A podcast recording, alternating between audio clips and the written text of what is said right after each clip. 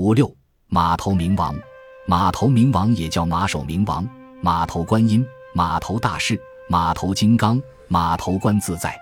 马头明王来源于印度教，据印度教传说，马头明王是印度教神话中毗湿奴的化身之一。梵天创造了天神和魔鬼，二者间经常发生战争。天神凭佛教经典吠陀赋予的力量屡战屡胜，魔鬼为了摆脱困境，欲毁掉吠陀，他们派出两名魔鬼，趁天神睡熟之际，盗出天书，撕碎后藏到海底。毗湿奴神愤怒异常，化身马头冥王的形象，将魔鬼杀死，抢救出吠陀，拯救了世界。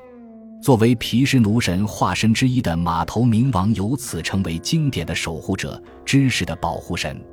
马头冥王法力强大，能够降服罗刹、鬼神、天龙八部之一切魔障，消无名业障、瘟疫、病苦，免一切恶咒邪法等。马头冥王被佛教认为是观音菩萨的化身，位列八大冥王第五位。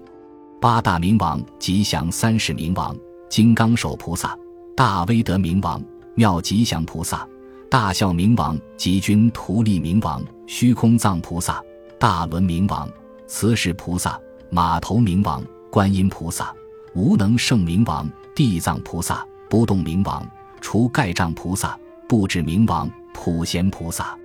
密宗也认为马头明王为六观音之一。马头明王虽为观音化身，但其面目无温柔容，而现愤怒相。其相有一面二臂、三面八臂、四面二臂、四面八臂等多种。